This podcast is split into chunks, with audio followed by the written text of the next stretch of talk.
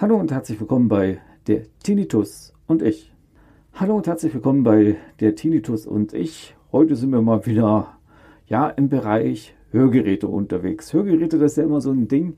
Äh, man kann billig Hörgerät nehmen, also ein Kassengerät. Man kann ein etwas günstigeres nehmen oder ein ganz teures. Ähm, ja, was ist das Bessere für einen? Das weiß man ja auch nicht so richtig. Ihr wisst ja selber, ich habe mir eins geholt, was ziemlich teuer ist mit Haufen Frequenzen in der Hoffnung, ähm, dass man da besser mit meinem Tinnitus arbeiten kann. Aber schlussendlich jetzt über die Tragedauer gesehen, die ich jetzt habe, über ein Jahr, ist es eben halt wirklich so, dass ich sagen muss, äh, ja, grundsätzlich würde ich sagen, diese ja, riesige Summe, die ich da ausgegeben habe, 1250 Euro war da jetzt Zuzahlung, ne, äh, ist es eigentlich vom Prinzip her nicht äh, ja, die ist es nicht wert. Ich kann kaum mein ähm, Tinnitus-Programm nutzen, das nervt mich dann mit der Zeit. Entweder ist es dann irgendwann ja, falsch eingestellt, irgendwann, irgendwie, ne? Und was dann eben halt auch noch ist, ähm, ja, dieses Bluetooth, das passt auch nicht. Da, da ist diese Einstellung auch noch nicht perfekt. Da habe ich auch nicht, äh, ja, so die Muße, das ständig machen zu wollen bei der Akustikerin, wenn ich dann zur Überprüfung bin. Das ist dann halt total blöd. Da muss ich mir ganz ehrlich sagen, da hätte es auch ein 750 Euro Gerät getan oder ein 250 Euro Gerät, je nachdem. Äh, was ja bei mir eben halt so lange gedauert hat, war ja dieses, ja, Zurechtkommen mit diesem äh, Passstück. Das war ein bisschen schwieriger, als wenn man dann so ein, wir, so ein Schirmchen hat, aber das Passstück, na gut, oh, das vertausche ich jetzt immer, wie das richtig heißt. Ähm, Ottoplastik? äh, ist auch egal. also auf jeden Fall halt dieses Gehör, dieses Stück, was dann halt komplett ins Ohr rein muss. Meine Güte, was erzähle ich denn heute für einen Schwachsinn?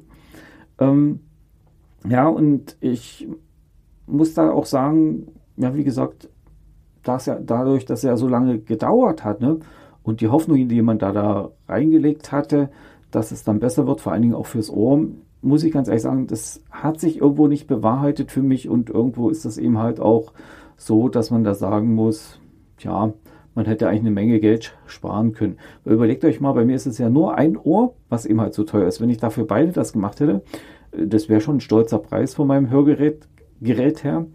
Und ja, da überlegt man sich dann doch, was man da am besten macht und ja, wie man da eben halt äh, sich aufstellt. Ich meine, Bluetooth unbedingt brauche ich nicht. Ähm, was ich auch nicht unbedingt mache, wie gesagt, ist das eben halt mit dem Noiser. Das ist, ja, das stört mich irgendwie ein bisschen. Das ist nicht ganz so optimal.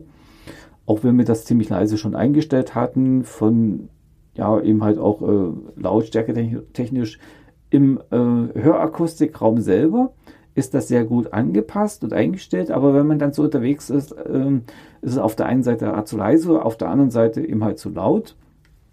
Und natürlich hat man auch die Möglichkeit zu sagen, okay, ich nutze jetzt hier die App, die Phonak-App zum Beispiel, da kann man das alles nachregeln und einstellen, wie man es braucht. Ja, ist aber auch nicht so optimal, weil es fehlt noch das gewisse etwas, was ihr beim Akustiker nur findet. Die Einstellmöglichkeiten, die die Akustiker haben, die habt ihr nicht in der App und dementsprechend passt es auch irgendwo nicht. Ich ja, bin da irgendwo, ja, ich weiß nicht, ich war wahrscheinlich da irgendwie auf dem falschen Dampfer unterwegs.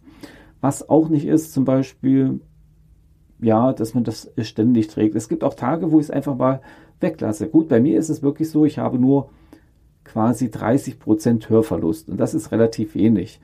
Äh, vor allen Dingen, wenn man überlegt, mein rechtes Ohr, was ganz gesund ist, das hört quasi wie ein junger Gott. Also die, äh, ja, die HNO-Ärztin, die war da sehr erstaunt, wie gut ich da noch höre. Also da meinte sie, das entspricht in etwa so dem äh, Hörbild eines Teenies. Also da, da, war ich auch überrascht. Also das hätte ich eigentlich, eigentlich nicht gedacht. Obwohl, ja, ich habe schon immer ziemlich gut gehört. Was heißt gut gehört? Ja gut, ihr wisst ja selber, wenn die Frau ruft, hey, Schatz, kannst was machen? Hä? Ne? Wisst ihr am besten, wie das da geht. Ähm, ja, also was mir eben halt immer aufgefallen ist, wenn zum Beispiel meine Schwiegermutti kommt, die hört er auch nicht mehr so gut. wenn die dann zusammen Fernsehen gucken, meine Frau und meine Schwiegermutti, dann bin ich immer abgehauen, weil das war mir echt zu laut. Das ist jetzt immer noch so, vor allen Dingen jetzt auch durch diesen 1K-Ton. Ne? Da ist mir schon aufgefallen, okay, mein Gehirn scheint eigentlich okay zu sein. Gut, dass der Hörsturz dann kam, das konnte ich dann irgendwie nicht so, ja, damit habe ich eigentlich nicht gerechnet. Das war halt ein bisschen blöd. Und ja, wie gesagt, das war das Letzte, was ich eigentlich vermutet habe, dass mich sowas trifft. Auf jeden Fall, was jetzt eben halt ist mit diesen 1K-Ton, das ist dann eben halt, hm, damit muss ich halt leben. Das hatte ich ja euch schon in den letzten Folgen und Staffeln so gesagt. Also, um nochmal aufs Hörgerät zurückzukommen, was eben halt wirklich wichtig ist, dass ihr auch die Wartungsintervalle nutzt. Ihr könnt sie ja nutzen. Ihr bekommt ja äh, von eurem Hörakustiker so ein Serviceheft, je nachdem, was das für ein Gerät ist, habt ihr es natürlich. Die Krankenkasse zahlt euch natürlich auch eine Wartungspauschale. Das wissen viele mitunter gar nicht. Das hätte ich nicht gedacht. Ich habe jetzt mal mit eingeschrieben, die sagte, ja, ich habe ein Hörgerät, das ist jetzt kaputt. Und ja, da muss ich noch zwei, drei Jahre warten, bevor ich überhaupt ein neues bekomme. Weil ich, wieso? Ja, pff, muss ja repariert werden und so. Ne? Ich höre ja auch nicht so gut. Da habe ich dann auch gesagt, äh, ja, was soll denn das? Du hast doch, äh, die Kasse zahlt dir doch die Reparatur. Da kannst du doch da hingehen und das verlangen. Vernimmt sich, was man will, dann wilde Gerüchte entstanden. Fast nichts davon stimmt. Tatort. Sport. Wenn Sporthelden zu Tätern oder Opfern werden, ermittelt Malte Asmus auf meinsportpodcast.de. Folge dem True Crime Podcast, denn manchmal ist Sport tatsächlich Mord. Nicht nur für Sportfans. Ja, hm, ich weiß nicht, ob er es mittlerweile gemacht hat, keine Ahnung. Ich habe hier zum Beispiel bei meinem Gerät am Anfang einen vierteljährlichen Intervall gehabt, dann einen halbjährlichen und jetzt bin ich bei einem jährlichen Serviceintervall. So, was natürlich dann hier ist bei mir zum Beispiel, wenn eine Reparatur anstehen würde, würde die Kasse bis zu der Summe äh, zahlen, sagen, zahlen, wie auch euer äh, normales Hörgerät oder Kassengerät, ähm, ja, jetzt habe ich den, den Faden verloren. Also ist die Reparatur 100 Euro für euer Kassengerät, zahlt das die ähm, Krankenkasse bis zu diesem Beitrag. Wenn natürlich das so ist, dass die ähm, Krankenkasse sagt, okay, du hast jetzt ein neues Gerät, da kostet die Wartung 200 Euro, die Reparatur 200 Euro, da zahlen wir die eben halt nur 100 Euro. Das ist dann so und mehr wird dann auch nicht gezahlt. Aber so dann halt die normalen äh, Sachen, die getauscht werden müssen, zum Beispiel Filter oder äh, diverse Sichtungen und so weiter und so fort, die äh, werden ja abgedeckt. Das ist dann halt bei jedem Hörgerät dasselbe. Außer wie gesagt, da ist irgendwas, ja, ein Sonderfall. Also was über diese Kosten hinausgeht. Das muss man da auch vorher äh, wissen und auch ja, bedenken. Und dementsprechend sollte man natürlich dann ein bisschen Geld zurücklegen. Das ist ja normal. Ähm, ist ja wie, wenn ihr wisst, es steht dann irgendwann mal ein neues Hörgerät an. Da müsst ihr auch rechtzeitig beginnen zu sparen. Weil wenn ihr sagt, okay, ich möchte ein Kassengerät, ist klar, dann ist es kein Problem. Aber ansonsten wisst ihr selber, jedes Extrakt, das ist verdammt teuer und kostet. Und wenn ihr so ein Kassengerät habt, das ist eben halt scheiße entschuldigt bitte, ähm, dass ich das SCH-Wort genutzt habe, weil es rauscht wie nichts. Ihr fühlt euch damit gar nicht wohl, vor allen Dingen, wenn ihr dann Hörsturz hattet vorher, auch wenn das schon ein halbes, dreiviertel Jahr ist, her ist, Halleluja, jetzt geht's aber los, ähm, werdet ihr merken, dass es wirklich sehr unangenehm ist. Wenn man einen Hörsturz hatte und auch so ein bisschen mit Tinnitus in einem Karton diese Schwierigkeiten hat oder je nachdem, was eure Tonlage ist, ihr werdet merken, ihr kommt damit überhaupt nicht klar. Und dann solltet ihr dort noch angeben, super Gerät. Ne? Ja, weil sonst würde dann die Krankenkasse anfangen, okay, es gibt ja noch tausende der Hersteller. Ja, übertrieben gesagt. Also wirst du mal gefälligst auch diese anderen Hersteller testen. So, und dann hängt ihr ewig dabei, bevor ihr überhaupt eine ordentliche Hörversorgung habt. Gerät A, B, dann rennt ihr immerhin zum Akustiker, zum Einstellen und so.